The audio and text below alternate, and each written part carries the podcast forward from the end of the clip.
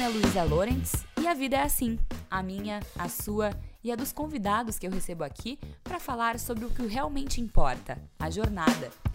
Juntos, vamos lembrar que não existe caminho certo ou errado, existe o seu e que o destino não seria nada se não existisse o meio do caminho. Se você também acredita que o mundo pertence a quem tem mais dúvidas do que certezas, esse podcast foi feito para você. Vem comigo?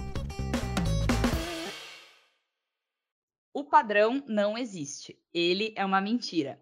Eu abro o episódio de hoje com essa frase, que foi escrita pela minha convidada e é a descrição de um dos perfis que ela criou no Instagram para que mais mulheres enxerguem a beleza de ser quem são.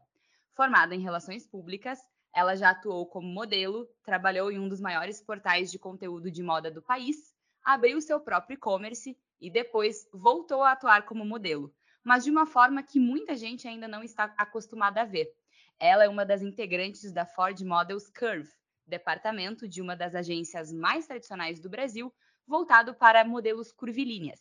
E ela arrasa nas redes sociais, compartilhando conteúdos sobre sua jornada de autoaceitação e a batalha constante de se inserir ou não nos padrões impostos até hoje pela indústria da beleza. Andressa Almeida, seja bem-vinda ao A Vida é Assim. Olá, muito obrigada. Amei o convite, prazer estar aqui. Nossa, vou pegar essa introdução e botar em todos os meus vídeos, assim, que eu, que eu publicar no Instagram. Bom, então vamos começar. Como a gente estava falando nos, nos, bastidores, né? Eu te acompanho há muito tempo e tu estava na minha lista aqui de possíveis entrevistados desde, desde o início, desde quando esse projeto era só um projeto e não era algo ainda, uh, não estava no ar. Então, eu queria muito conhecer mesmo mais da, da tua jornada. E vamos começar então do começo, né? Falando do, uhum. do teu, da tua criação em Blumenau. Uhum. E aí uhum. tu foi para São Paulo, né, para ser modelo uh, com 16 anos, né? Uhum. E aí nessa, como é que isso surgiu na tua vida, assim? Nessa época tu era modelo mais dentro dos padrões uh, tradicionais, assim, era isso? Isso. É, lá em Blumenau eu já comecei muito nova, criança eu já comecei a modelar, porque como a minha mãe trabalhava com publicidade, ela já estava inserida assim no meio, então assim, deixa eu colocar minha filha ali nas oportunidades que ela tinha muitos contatos, né, muitas pessoas que ela conhecia lá na cidade. Então ela foi no automático e me colocou já para trabalhar desde muito nova. E é, é até uma coisa que esses dias eu estava em crise, porque eu nunca entendi o quão que eu queria ser modelo e o quão que, que, que foi no automático, assim, sabe? Quanto, que, que era meu sonho? Se isso era meu sonho mesmo, eu já fui no automático. E, mas enfim, aí eu comecei muito nova a, a, trabalhar como modelo já, e isso virou o meu sonho. Meu sonho de, de, princesa era ser modelo internacional, super reconhecida, era ser a tal da Gisele Bündchen. Mas, mas antes da, da tua mãe atuar como tua, sei lá, agenciadora, é. isso era uma coisa que tu eh, pensava sobre? Como é que eram, assim, teus objetivos quando tu era criança? Eu gosto muito de falar disso aqui, muito da, tipo, expectativa versus realidade, assim que a gente uhum. mesmo cria, né? Então, como é que era a Andressa criança, assim? Tipo, que objetivos e ambições tu tinha? Ai, Guria, eu comecei tão nova que eu nem sei antes disso. Tipo assim, Andressa, antes de querer ser modelo, eu não tenho uma lembrança de outro sonho. É bizarro, porque sempre assim, eu sempre fui uma criancinha padrão.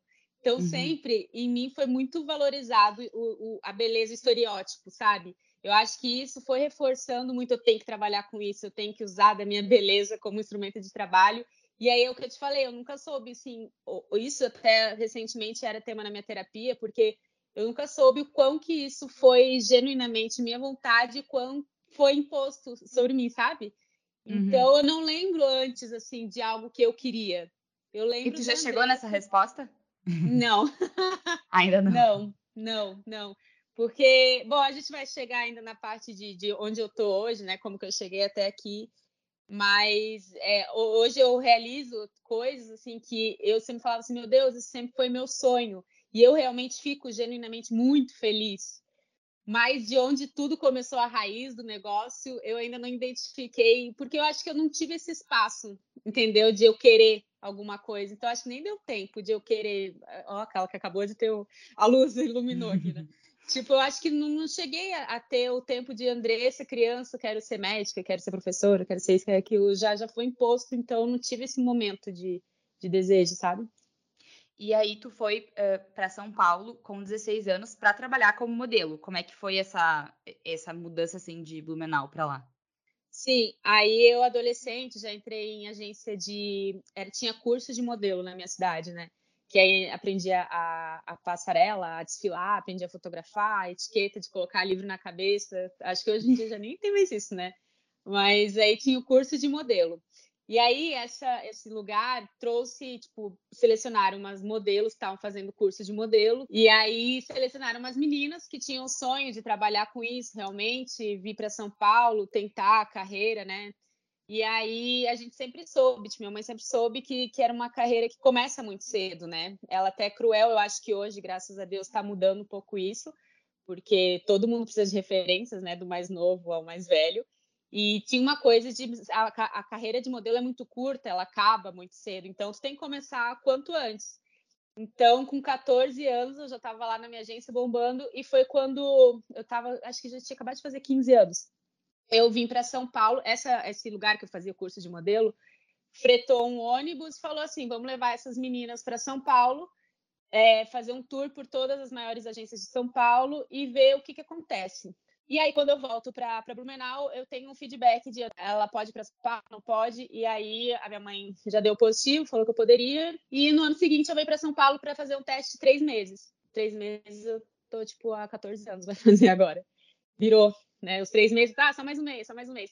E aí eu, eu comecei eu comecei essa batalha aqui que é viver em São Paulo. Mas aí tu estudou relações públicas, né? Tu fez eh, junto com a carreira de modelo ou tu parou a, de modelar e aí fez faculdade. Como é que tu conciliou essa, essas duas coisas? Não, aí eu tava, porque assim, quando eu cheguei em São Paulo, cheguei dura, sem grana, sem nada. E aí é, surgiu E aí, assim, trabalhar zero como modelo ainda, tipo, não rola nada, né? Tá muito no início do negócio. E aí, como alternativa, muitas modelos fazem isso quando chega em São Paulo, é tu fazer recepção em eventos. Tudo que é tipo de evento que tem, tu é recepcionista. Aí eu comecei a fazer essas recepções e aí eu fiquei muito amiga de um, de um, ah, agora esqueci o nome, de um agente, de uma agência, só que era uma agência não de modelo, uma agência de, de, de captar profissionais para fazer recepções, captar meninas para fazer recepção em evento. E aí ele me perguntou um dia se eu tinha interesse em trabalhar fixo, tipo, parar com essa ideia de ser modelo, se fazer recepção, você tinha interesse em trabalhar fixo. Aí eu já tava tão de saco cheio que, tipo, é, é um, um, universo pesado, assim, né? E eu me cobrava demais, assim. É, tem a cobrança externa, mas eu, eu absorvia isso e alimentava essa cobrança interna que, que sempre foi muito difícil. Então, quando veio a possibilidade de um trabalho fixo, que era para ser recepcionista numa agência de publicidade, é, eu pensei, ah, quer saber, eu vou garantir meu dinheiro, vou trabalhar de segunda a sexta, e aí se der eu vou casando um negócio de modelo, mas se não der eu vou seguir meu rumo por aqui. Porque já não estava como eu achava que, que tinha que ser, né? Porque tem aquela coisa meio deslumbrada, às vezes, do, da menina do interior de achar que vai chegar, começar a trabalhar e vai ser maravilhoso. Mas não, ainda não estava rolando, então eu fui trabalhar nessa agência de publicidade e dali, quando eu comecei, depois dos três meses, no trabalho fixo de segunda a sexta, pensei, tá, deixa eu ter um plano B e fazer uma faculdade. Tipo, se não rolar o como modelo, eu já tenho uma faculdade, não sei o que, eu faria. E aí eu sempre gostei de comunicação, eu fui para relações públicas. E aí eu começo a fazer minha faculdade e, e no meio disso, eu começo a, a, me interessar muito por moda. Teve um momento que eu, eu tive meu, meu, blog de moda, acho que muitas meninas né, passaram por isso. Fiz meu blog de moda, e aí eu começo a trabalhar com moda na parte de conteúdo, não mais como modelo, mas na parte de conteúdo para a internet. E aí eu fui conciliando os dois aí. E aí, uh, a parte da trajetória que eu comecei a conhecer, quando eu comecei a te conhecer, foi quando tu trabalhou no Still The Look, que uhum. eu acho que que hoje ainda é um dos lugares que muita gente sonha em trabalhar, né? Ainda mais pela aquisição recente do, do grupo Magazine Luiza, né? Uhum. Uh, e aí, como é que foi essa experiência na tua vida? Assim, como é que surgiu essa oportunidade? Porque eu sei que quando isso aconteceu, não tinha também tanta visibilidade quanto tem hoje, por mais que fosse conhecido, né? Eu queria saber como é que tu foi parar ali, como é que aconteceu e também a tua percepção pelo seguinte, assim, é produzindo conteúdo para moda, né? Tu, tu, tu, também se deparava com muitos padrões, assim, né?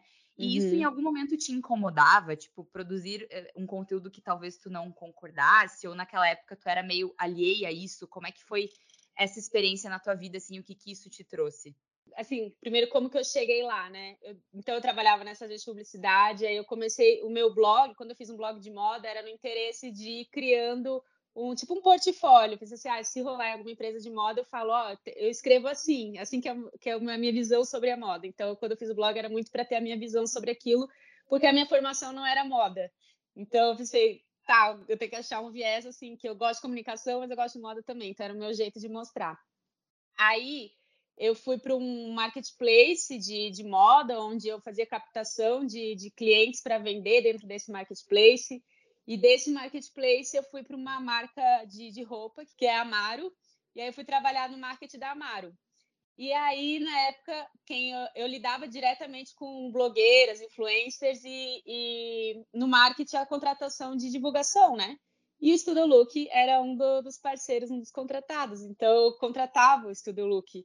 E aí eu lidava com as meninas e ali eu fui conhecendo mais o trabalho das meninas e, e entendendo o que, que era. Foi dali que eu tive o, o primeiro contato. E aí, quando eu saio da Amaro, eu fui fazer conteúdo para outras marcas, conteúdos para o Instagram. E houve um momento que aí eu já seguia as meninas, daí já acompanhava desde a Amaro, e aí eu, eu resolvi mandar o meu currículo, falar assim, mandei uma, uma direct para Manu. Falei, oi, tudo bem? Vocês se lembram de mim? E aí ela já falou, foi rápido, eu acho que ela estava bem numa época de trocar equipe. E aí a Manu também, ela é toda agilizada, era para ontem, né? E aí quem conhece já sabe.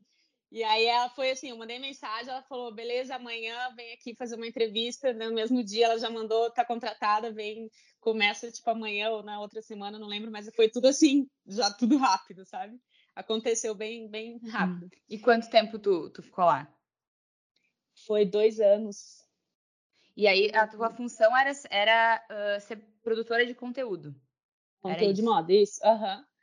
E aí a tua outra pergunta que era sobre né, escrever isso nesse universo, eu acho que ali eu estava um pouco alienada e muito inserida assim no, no automático, sabe? Que, que, que é o não questionar os padrões. Então eu via a, a, minha visão de moda hoje é muito diferente do que eu tenho, que eu tinha naquela época. Inclusive eu fazia piadas sobre emagrecer, sobre dietas, que hoje eu já tipo eu vejo a doença que estava ali porque eu estava muito no automático e não questionava, sabe? Então é, eu não me incomodava tanto na época porque eu não estava questionando, eu não estava vendo problema nisso. Então, pode ser que eu tenha escrito ou achado coisas ou feito coisas. Eu lembro até de um takeover que eu fiz que era o meu takeover foi um dia de uma dieta minha. E aí eu falava que ah, eu preciso conquistar o meu espaço entre as pernas, porque o bonito é ter espaço entre as pernas. Eu tenho coxa grossa, né?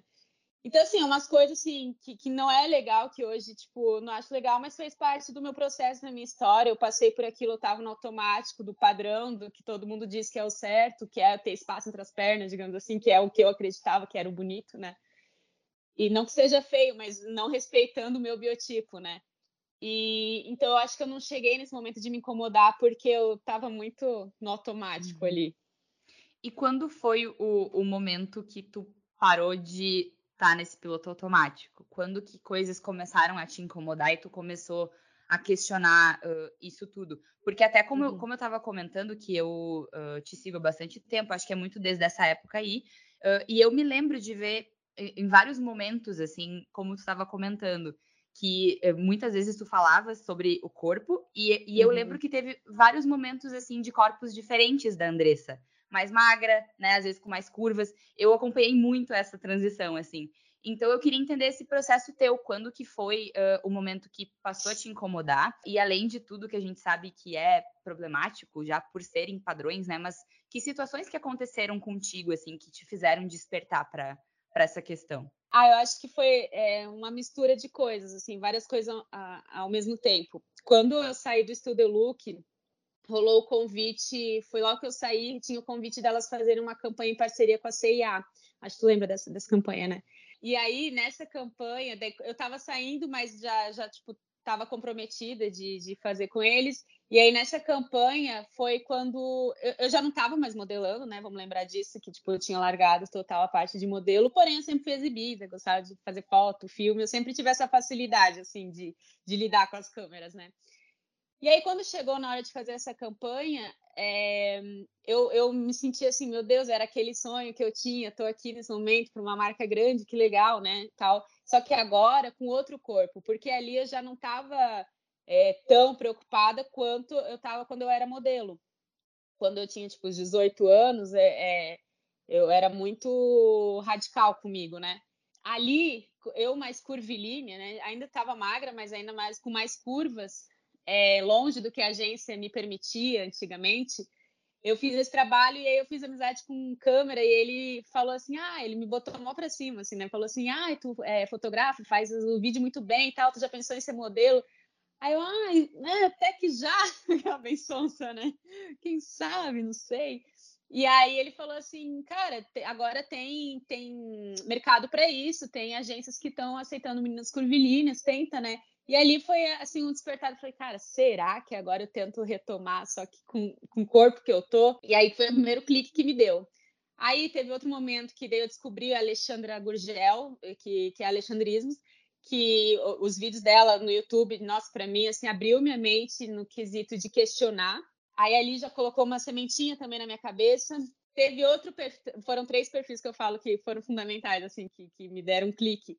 Daí teve outro perfil que era da, como é que é o nome dela? Celeste Barber, acho que é, que ela imita, é uma comediante que imita as capas de revistas, ela reproduz as capas e fotos de campanhas modelos. Ela reproduz desde foto do Instagram que modelos e pessoas famosas postam, mas naquele glamour todo, e ela desconstrói, ela refaz aquela capa de um jeito desconstruído e real, ela traz para a realidade. Quando eu comecei a ver aquilo, que aí ela imitava, ela reproduzia uma capa de, de revista, uma Vogue, por exemplo, só que para a vida real, assim, que sei lá, era um sofá super luxuoso, que a modelo tava todo aquele glamour, roupas luxuosas, ela, ela botava na sala de casa com, com pijamão e tal. Eu comecei a, a ver a beleza de, do tosco, de falar assim, cara, como a gente se engana com rede social, né? Como a gente acha que, que tem que ser aquela perfeição, mas a realidade, se, se a mulher estava bombando ali na época, ela ainda bomba, mas é, foi o auge quando eu descobri esse Instagram. Falei, se tem tanta gente achando ela o máximo, é porque está se identificando. E se a pessoa está se identificando é porque a maioria é, é, esse tosco. A vida real não é o glamour, né? A vida real é, é o tosco ali. Aí ali me deu um clique, assim, é, é umas coisas bobas que às vezes a gente acha uma página de, de humor da mulher, mas me trouxe uma, um clique, uma reflexão de é, a gente não precisa dessa perfeição, essa perfeição não existe, né? É uma mentira. E teve outro momento, que é um outro Instagram, que ele pegava fotos de, de celebridades de tapete vermelho que eu acho que é o mesmo lugar, uns sites que essas celebridades pegam essas fotos para repostar no Instagram delas, no, no, perfil delas, e ficava colocando antes como estava no site da foto e depois como a celebridade postou. E ali tem todo que é tipo de celebridade, né? Só que é, muitas meninas, muitas, tipo uma Kendall Jenner da vida, que é uma celebridade, sei lá, muito padrão, ao meu ver, e ela diminuindo a cintura dela. E ali eu comecei a achar assim, cara, porque para mim a, a Kendall Jenner é uma menina muito magra. E essa menina vê a necessidade de diminuir a cintura dela, quando tu vê isso, e é um assim uns detalhes que é assim ridículo, só que ela viu a necessidade de mudar aquilo. Então, eu comecei a perceber que não tem fim. Não tem fim, e que merda, porque tipo, as mulheres vivem nessa busca que não, não acaba, né? Até a mulher, uma Kendall Jenner da vida, que é ao meu ver, a mais padrão de todas, ela tá ali insatisfeita e se vendo a necessidade de, de se editar. Então foi esses três momentos que foi tudo junto. Falei, cara, vou. É, comecei a questionar minha, minha mente e foi assim: algo de errado não está certo, sabe? E ali eu comecei a questionar do que eu achava bonito, por que, que eu achava bonito, quem me dizia que, tinha, que, que eu achava aquilo bonito, sabe? Qual era a influência de fora ou o que era realmente que eu achava. Foi aí que eu comecei o, o processo de me questionar. E por que que, que tu acha que mesmo hoje tendo uh, muito mais alternativas de conteúdos para a gente consumir sobre isso, né, que tu tá uhum. trazendo, por que que ainda isso pega tão forte, assim? Uh, quem ainda não se desprendeu totalmente dessa visão, né, às vezes aumenta um pouquinho de peso e continua magra, mas se sente um absurdo, né? Então, por que uhum. que tu uhum. acha, mesmo, mesmo com essa movimentação, assim, uh, que ainda a gente se cobra tanto assim? Ah, eu acho que é todo o entorno, né? É, é, porque, assim, é muito no, no, nosso núcleo. De repente, eu, tu, a gente tá muito vendo isso, mas no, no, no grande, né, na massa, não se vê essa representatividade toda. Igual eu também estava falando mais cedo, tipo, o tal do tem o Pink Money, né? Que ah, no mês do orgulho LGBTQIA, daí as empresas estão falando sobre isso. Tem também aí sobre a, a, a causa racial, né? Tem também na moda, que tem toda a historinha na, na, na, no discurso, as, as empresas estão muito inclusivas, estão né, falando sobre autoaceitação, mas na prática, ou aquilo é muito mínimo, assim, de, sei lá, 50 campanhas, a, ela coloca em uma, um, uma modelo com que para umas às vezes está quebrando um padrão, a deixar uma celulite aparecendo, ou tem empresa que acha que já está quebrando o padrão, né? Por exemplo, eu fui trabalhar esses tempos e a empresa, sempre quando me contrata para fazer como modelo, a agência manda todas as minhas medidas, né? Então eles já, já têm noção de quanto eu visto e quanto que é meu quadril, minha cintura, meu busto tem de, de circunferência. E aí eu cheguei lá na marca e a marca não tinha roupa para mim. Fui mandada embora, ali não fiz o trabalho. Aí, claro, né, chorei horrores, me senti super errada, pensei assim, é, tá vendo, não é para eu ter esse corpo. Aí bateu toda aquela insegurança. E aí é o que eu digo, tipo, eu acho que a indústria realmente não está preparada, porque é uma coisa tão tosca, assim, se ela acha que é só pegar uma modelo gorda, curvilínea, e ela não precisa nem ter roupa para isso, sabe? Tipo, na prática foi isso que aconteceu. Ela acha que é só pegar, só que não precisa ter a roupa para vestir. Então, uhum. eu acho que não está preparada e na prática não está fazendo o negócio funcionar mesmo. E aí, por isso que é muito difícil para muita mulher, porque a, a massa, acho que não vê isso tudo, porque a gente está muito inserida nisso, né? A gente procura esse tipo de conteúdo. Eu procuro diariamente me alimentar de coisas que me fazem bem, que me ajudam na autoestima, questionar a minha mente. Mas eu acho que a massa não, não tá, infelizmente, nisso e as empresas, muitas, não, não colaboram, né? E aí, quando tu virou uh, modelo, a gente estava conversando, né, de novo, digamos assim, é, uhum. tu estava falando que, que foi muito nesse momento que tu estava saindo do Still the Look, e aí tu teve esse contato com algumas coisas que te fizeram começar a pensar sobre isso, né? Mas eu sei uhum. que não uhum. foi do, do dia para noite, assim. Então, quando tu saiu de lá, uh, o teu objetivo era o teu e-commerce, é isso? Era, tua, era trabalhar uhum. com a tua uhum. marca. Então, conta o que, que aconteceu, né? Também a Andressa, a gente, eu falei na abertura, mas ela criou uma marca que era uhum. a Quiero, Quiero, né? Uhum. Quiero. É, Quiero. Que era focada, então, em, em moda preto e branco, né? E uhum. aí conta o que, aconteceu, porque hoje tu já não tem mais a marca, enfim, queria entender também essa parte. Quando eu, eu saí do Still eu já saí com, com, com as primeiras partes, vamos dizer assim, da, da, da marca pronta. E aí eu saí para tocar. A ideia inicial era sair para tocar essa, essa marca. E aí que, que, no meio do caminho acabou rolando a história da, da campanha e aí foi andando junto. Mas quando eu comecei essa história da campanha, que eu comecei a me questionar de corpos, é, logo se refletiu para minha marca, porque minha marca só vestia PMG e eu não tinha essa visão que eu tenho hoje, né? E eu também foi quando eu comecei a falar do meu processo na internet, que eu comecei a dividir as minhas inseguranças, foi bem assim no início. E aí começou a acontecer de modelagens, porque assim, eu comprava para revender. Então eu não fabricava e para fabricar é um outro custo, ficava para mim até então era muito muito alto para eu fabricar roupa, né? Então eu tinha que comprar de, de, de lojistas para revender.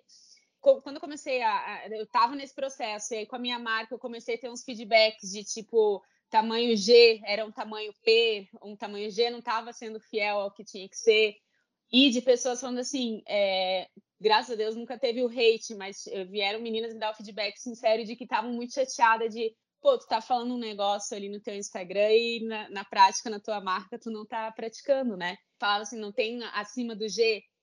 E para mim, na época, era muito inviável, tipo, eu fabricar. Eu não tinha hum, essa condição, né, de, de, de fabricar roupa. E aí eu percebi que as marcas, ou ela, elas faziam PMG, se eu quisesse aumentar a minha grade, eu teria que comprar em outra marca, que era a marca plus size. Só que não era a minha ideia. Minha ideia é assim: se eu seleciono um tipo de peça, porque eu acho bonito, uma camisa preta, vamos dizer assim, eu quero esse tipo de peça para todos os corpos. Eu não vou querer separar, não, mas só quem vai vestir a camisa preta é a menina até o G. Se é daqui para cima, dessa aqui é, é, roupa de gordo, vamos dizer assim. Como é que eu vou determinar o que, que um corpo ou outro quer tem que vestir, qual que é o gosto dela, da pessoa, baseado no, no corpo dela. Não faz muito sentido de eu pensar, tá, para gorda é esse tipo de roupa e para pessoa padrão é esse tipo de roupa. É, e aí começou a me vir a frustração, porque eu estava no início do meu processo ali de autoaceitação, de entender, né, essas coisas que eu nem questionava antes. E aí eu comecei a ter esse feedback também. E junto com isso eu tinha uma sociedade que, por outro, vários outros problemas assim mais burocráticos, digamos assim, não estava rolando. Então foi essa junção de coisas que me fez é, dar um pause. Na, na época era dar um pause para eu entender o momento que eu estava ali, o que, que eu tinha que fazer, se eu tinha que, que retomar para daí de repente voltar com numeração maior. E aí eu dei o pause e aí nesse pause a sociedade acabou. E aí sozinha eu tinha zero condição de, de tocar o negócio. E no, nisso engrenou, eu fui lá na, na, Ford, na minha agência de, de modelo, e aí eu entrei e começou a rolar. Então ficou em segundo plano, e aí até hoje eu não acabei que eu não retomei a, a marca. E não, não, sei mais se eu fizesse, acho que hoje seria um outro projeto, de uma nova forma, e pensando, claro, na inclusão, mas até então não, não penso em retomar esse projeto. E qual foi o, o momento decisivo, assim, para tu entrar na agência uh, e ver se tinha uma oportunidade nesse, nesse novo mercado para ti, porque tu tá falando de um processo, né? Que aí tu uhum. começou a, enfim, plantar uma sementinha dentro de ti sobre isso. Quando que foi aquele momento que, tipo, sei lá, tu teve coragem ou... Eu acho que, enfim, é coragem, né? Porque todas essas decisões, assim, que a gente faz, uh, que às vezes a gente não sabe muito se vai dar certo, eu acho que a melhor palavra para definir é coragem, né? Qual uhum. foi o, o, o, o ponto, assim, que, tipo, te pegou e hoje eu vou lá. O que, que aconteceu, assim? Ah, foi tudo. Ai, foi tudo tão caminhando assim também eh, no, no automático, sabe? Que aí, quando eu estava nesse processo terminando a minha sociedade, é, enquanto isso, que eu estava na, na, internet sempre acompanhando agências que estavam com o departamento Curve, eu estava ainda alimentando é, essa ideia. E aí foi para o ar a campanha da CIA, né? Foi para a rua. E nessa, eu pensei assim, cara, agora eu estou no momento de dar o gancho perfeito, porque eu chego na agência já com um trabalho grande na rua. Foi o que eu pensei. E aí eu, eu já pensei assim, eu vou direto na Ford, que é uma que é, que é o sonho de consumo de toda modelo, eu vou direto na, na, melhor agência, porque eu não eu já tenho. E aí eu fui, fui atrás da, do Booker, o responsável pelo departamento Curves, de simplesmente, eu fui no Instagram, olhei lá o telefone, liguei e falei, quem é o responsável, para quem que eu mando foto? E aí mandei um e-mail, olá, boa tarde, aqui é a Andressa, sou modelo, estou inclusive com uma campanha aí na, na, rua. E, e aí mandei umas fotos minhas no meu Instagram, e aí a, a minha booker já me chamou para ir no outro dia conhecer pessoalmente, explicar como que funcionava todo o, o, processo de ser modelo, ser uma agenciada, né, porcentagens, enfim. Cara, e dali já, já rolou. Daí no dia seguinte eu fui lá, falei pessoalmente, falei assim, então tá, tu tá de acordo com tudo, então tu tá na agência. E aí começou todo o rolê. que foi outro momento do meu processo de autoaceitação também. Então, fala sobre isso, porque o que eu ia te perguntar é justamente isso, assim, que tu tava falando que, que tu viveu e ainda está vivendo, né? Processo uhum. constante, assim. Uh. Então, eu, eu imagino, e, e, acho que isso acontece com toda mulher em algum nível, né? Que em algum momento tu se sentia desconfortável também com o que tu via, com a tua própria imagem, né? Então, como que é escolher trabalhar com a tua imagem uhum. quando a gente ainda não tá talvez maduro o suficiente, assim, sabe? Para se ver o tempo todo, Sim. enfim, né? Para se ver como referência.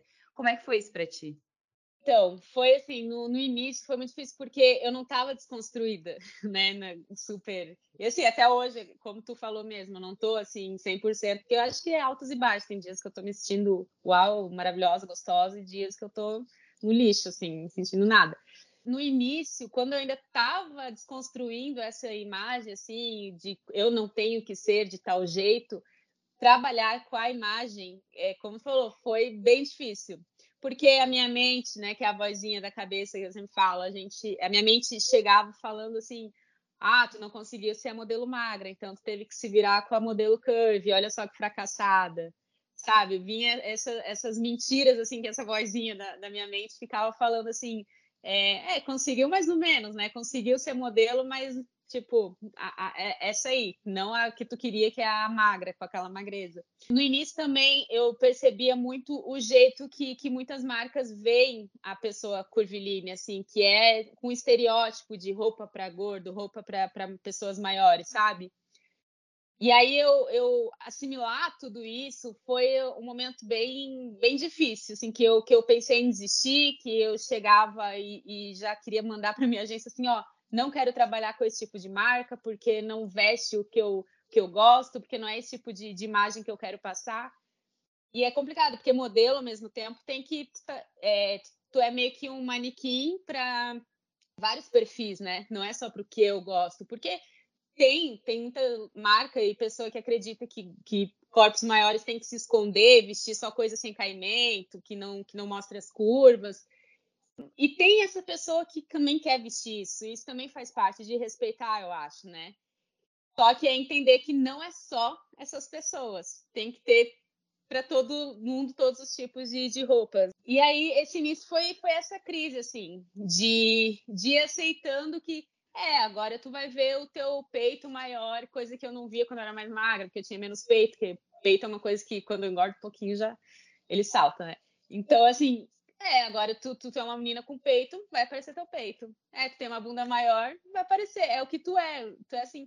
E aí, neutralizar, não, não dar adjetivos para mim de tipo feia, de vários que, que eu sou bem capaz de, de quando eu tô no meu momento de baixa autoestima, de, de me dar foi o importante do meu processo, que é assim, tá, eu tô assim e eu não preciso pensar nada sobre isso, sobre campanhas, assim, de fotos que eu me via, né, como modelo.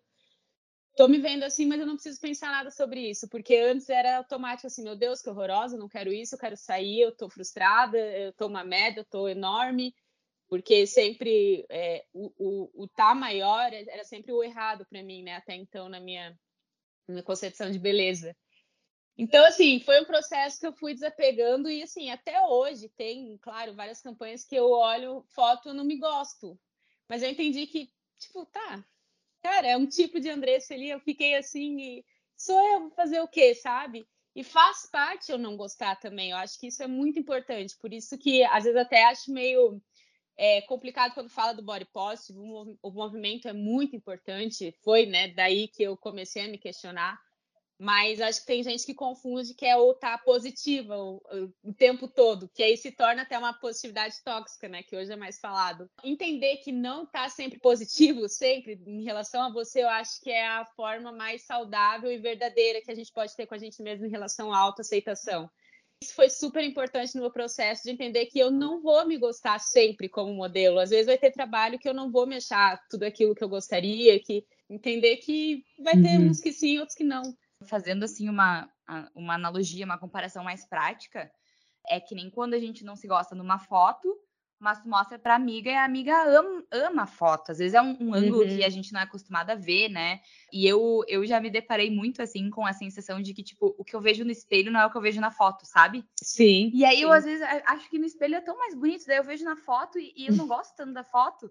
Então, acho que isso uh, em todos os níveis, assim, acontece, né? Uh, e a questão ti... de tu entender quando são os outros que tiram foto de ti quando tu tira foto de ti, né? Exato. Que a gente exato. sabe os nossos ângulos que a gente prefere. Quando são os outros, eu posso até me mexer nos meus ângulos, mas o fotógrafo se mexe também, ele não respeita o meu ângulo, sabe? Ele tá pensando no todo, claro. Na, na campanha, não tá pensando só na modelo Sim. como ela quer aparecer, né? Então, tu e acostumar na... com outra pessoa te fotografando é esquisito. Eu até acho que a gente acabou não citando, assim, de fato, que a Andressa é modelo mid-size hoje, então explica pra gente, porque acho que muita gente ainda não conhece esse termo. Eu sei uhum. o que uhum. significa, mas é melhor que tu explique, né? Porque aí eu quero uh, seguir nesse assunto contigo, mas acho que é importante explicar. E, e também, até como serviço e orientação para as pessoas que, que não conhecem, né? Claro. Então, a gente sempre conheceu uh, dois estereótipos, digamos assim, que é o magro e o gordo, né? E dentro disso, teve por muito tempo, acho até que foi a época que eu trabalhava no Studio Look, que ali eu estava mais, é, sempre a louca da dieta, ainda estava nessa, nessa coisa de seguir aquilo ali, né? Mas ali eu já tinha, vamos dizer, engordado um pouco do que eu era quando eu tinha Andressa de 18 anos, quando eu tinha 18 anos, né? Ali eu já não me via magra, que era o magro que eu achava certo, que era o magro que eu, que eu queria, que eu almejava. Então, eu também não era gorda. E até hoje eu não posso me considerar gorda, porque tem as meninas maiores que eu e é, é, é, lugar de fala, né? Eu não posso falar por experiências de uma menina gorda porque eu não vivo as mesmas experiências, né? Então, foi um dia que eu descobri um Instagram chamado Midsize Collective, que eu entrei e aí, cara, na hora que eu vi o nome, que eu comecei a ver os corpos das meninas, eu, deu assim um clique de existe um meio termo. Eu não preciso ser isso ou aquilo que é o gordo ou magro, um, um, um outro extremo, né? Existe um meio termo, que são as meninas do limbo, que são as mid, ali no, no, que estão no meio. E aí, assim, é, quando eu descobri, eu peguei na hora, fiz um vídeo no, pro meu Instagram. E aí, quando eu vi o, o, a repercussão das meninas falando, caramba, pode crer, eu sempre me senti no limbo, que muita mulher fala que é o limbo, né? Sempre me senti no limbo. É, ou mulheres falando assim, eu sempre me, me chamei de cheinha, gordinha, inchadinha, porque como não era magra, eu era alguma coisa pro, pro, mais pro gordinha, sabe? Ou de se sentir sempre no lugar de errada, porque o corpo gordo é visto como errado na sociedade. Então, quando tu não é o magro, tu tá sendo a errada, porque tu tá quase chegando lá no gordo, hein? Cuidado, tá engordando. Fica sempre naquele, como é que, como é que fala? Assim, fica num pânico constante de tô quase gorda, tô quase gorda. E não, às vezes tu só tá mantendo a tua, o teu tipo físico, que não é nenhum nem outro, sabe? E aí o mid-size é isso, é nem o, o super magro e nem o gordo. E, e são essas meninas que estão ali no, como é que fala? No final da numeração, da, no final da numeração convencional, digamos assim, no PMG, do 42, 44, 46, e que está no início do plus size, que começa às 48, né, 50, 52. Então, é. são essas meninas que ficam vagando entre os dois e muitas vezes têm até a dificuldade de conseguir roupa, porque na loja convencional fica apertado e na loja plus size fica grande. E tu acha que esse, essa nomenclatura, né, esse uhum. termo, é um rótulo necessário? Porque ele também é mais um rótulo, né? Uhum. É mais um rótulo da, da indústria da beleza, né? Uhum. Mas tu enxerga ele diferente dos outros? É, o que eu sempre falo, o que que causa? Se, porque tem gente que fala assim, ah, não quero saber, é mais um rótulo, isso. Quando a pessoa fala isso, eu nem discuto. Se traz esse sentimento de rótulo, de de estar tá se prendendo a mais alguma coisa que tu não quer, cara, não, não tem que seguir, porque eu também sou a favor da gente não, não rotular e ser livre, isso que é ser livre, né? Mas a partir do momento que isso te traz um, uma luz, um ar de pertencimento, te traz para um lugar bom, um sentimento bom, daí eu acho que é válido, porque já foi sempre colocado para gente o rótulo do gordo e do magro, eles já existem, a gente, por enquanto, acho que não vai conseguir, né, tirar isso e a gente entender que são corpos que não precisa dizer se é gordo ou magro. Eu acho que vai ter por um bom tempo a gente vai ter o gordo e o magro.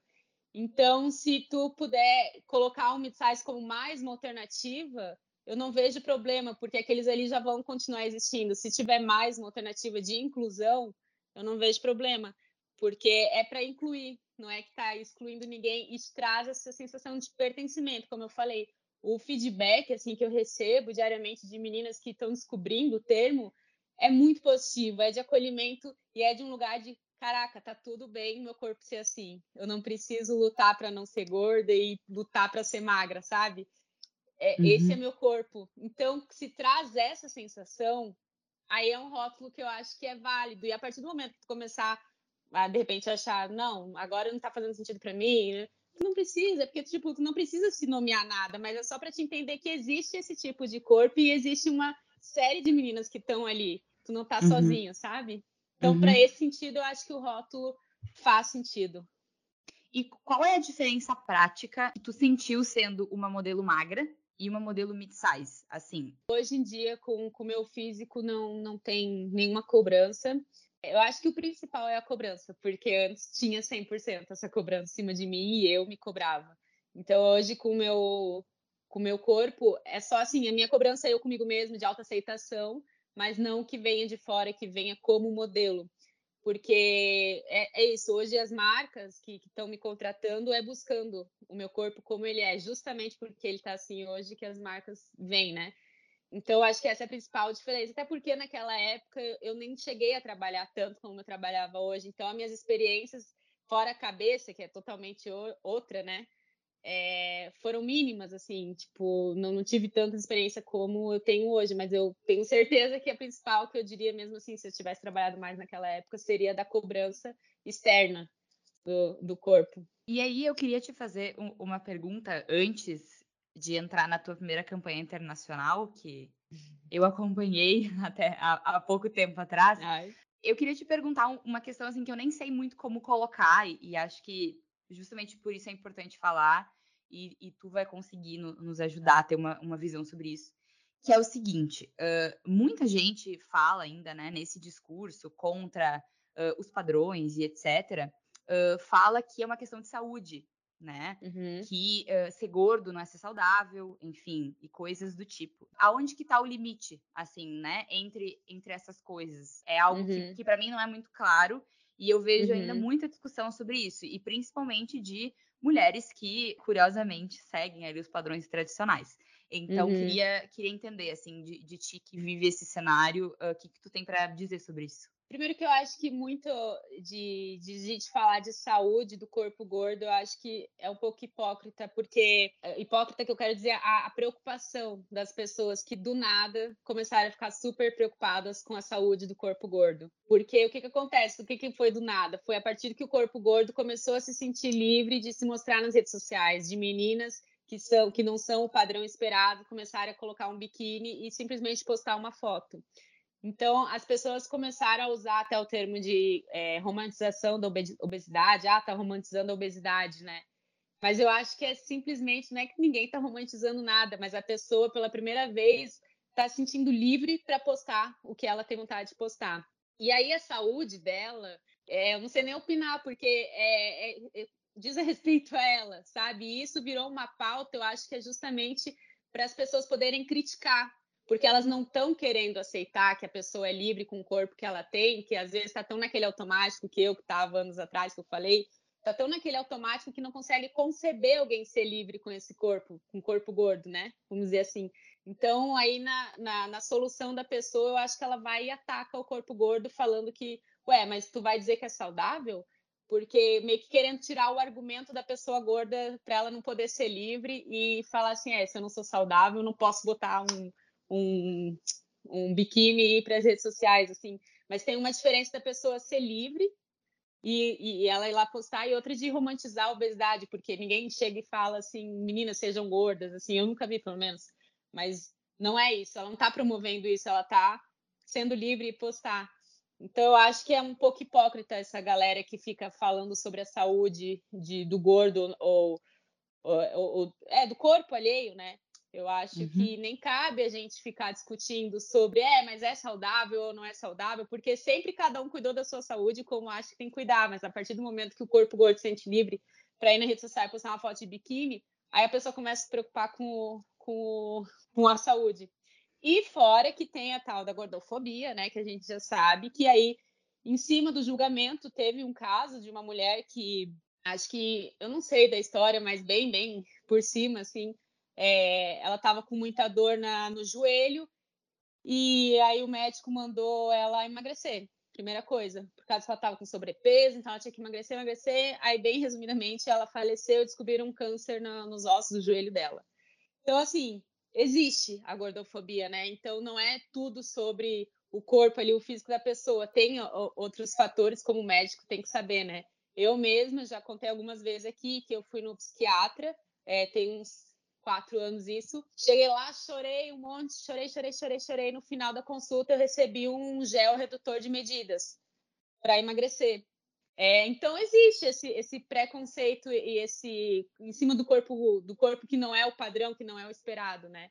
E aí as pessoas acabam sendo muito hipócritas, porque é muito preocupado que está com a minha saúde, ele mandou emagrecer. Então não casam Sim. uma coisa com a outra. É, e eu acho que isso também tem, acho que tem duas observações assim, que dá para fazer. Uma é que não se preocupa com a magreza excessiva, também uhum. como uma uhum. questão de saúde. Ninguém fala que, nossa, ela tá muito magra, ela tem que se cuidar, porque ela tem que estar tá uhum. saudável.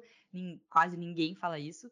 E uhum. acho que uhum. também é, é, também uma padronização sobre o que as pessoas acham que é ser saudável. É a imagem que Totalmente. elas têm sobre ser saudável. Ainda é associada, né, ao, ao corpo, ao físico. Sim, né? exato. E é claro que é físico também, mas eu digo assim, é ainda o estereótipo da pessoa magra, modelo, enfim, que é uhum. o, o, saudável, né? Então acho que isso às vezes é, tem muito a ver com a pergunta que eu fiz lá no começo, né? De por que, que a gente ainda não é, né, ainda não, não consegue ser eh, totalmente esclarecido sobre isso, tá? Acho que esse é um exemplo, né? E para a gente começar a ir para a parte final, eu queria que tu falasse sobre a tua campanha internacional. Eu sei que também tu não pode divulgar tanto assim, né? A Andressa recentemente foi para o México para fotografar uma campanha. Como é que surgiu isso? Como é que foi para ti? E, e entendo que também deve ser uma sensação muito legal tu tá nesse processo e ir para o exterior sabe? Pelo uhum. teu corpo, pela tua beleza, enfim. Então, como é que isso aconteceu? Então, eu faço diariamente vários castings pela minha agência. Minha agência manda assim, ó, cliente tal,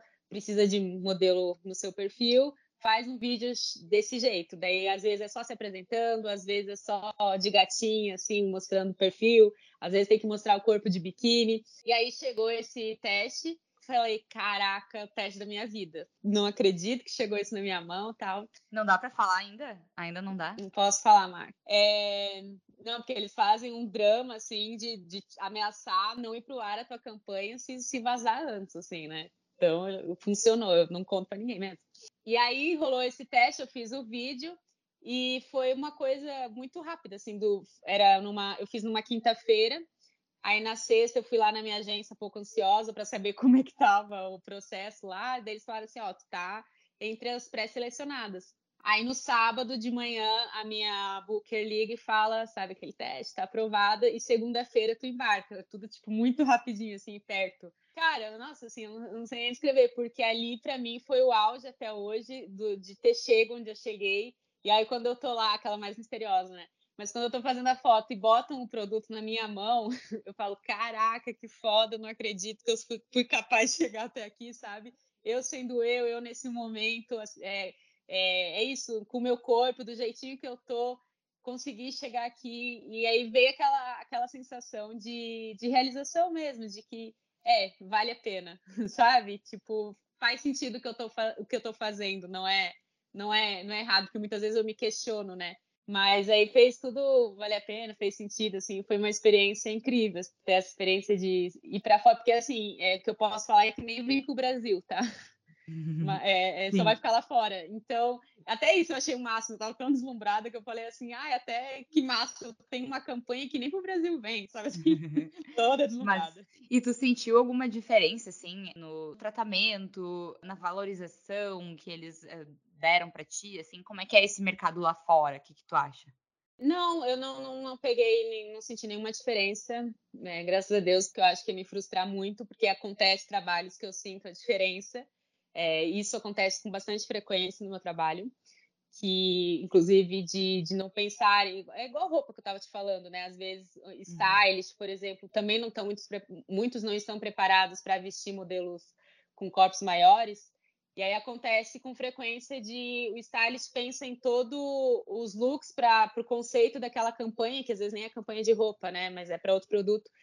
E chega na hora o stylist, as roupas que ele separou para mim não, não cabe. Daí eu tenho que vestir o que cabe, não o que ele pensou para a campanha. E isso para mim é muito frustrante. Eu sempre fico muito chateada.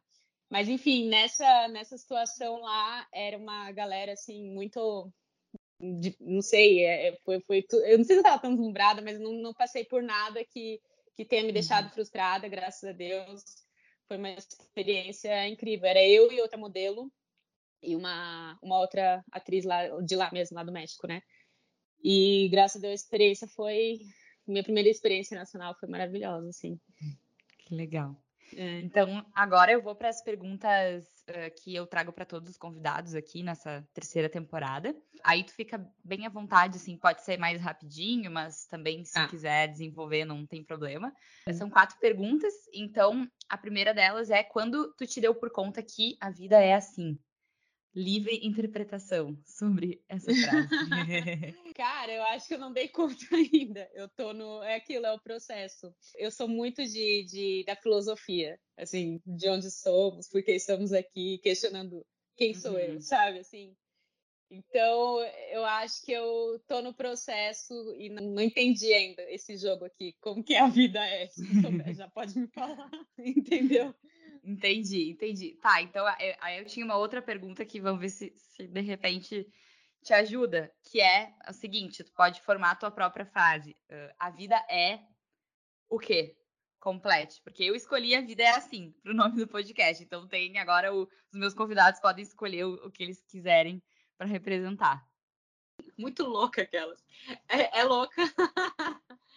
É muito complexo essa, essa. Eu não consigo ser, ser direto ao ponto.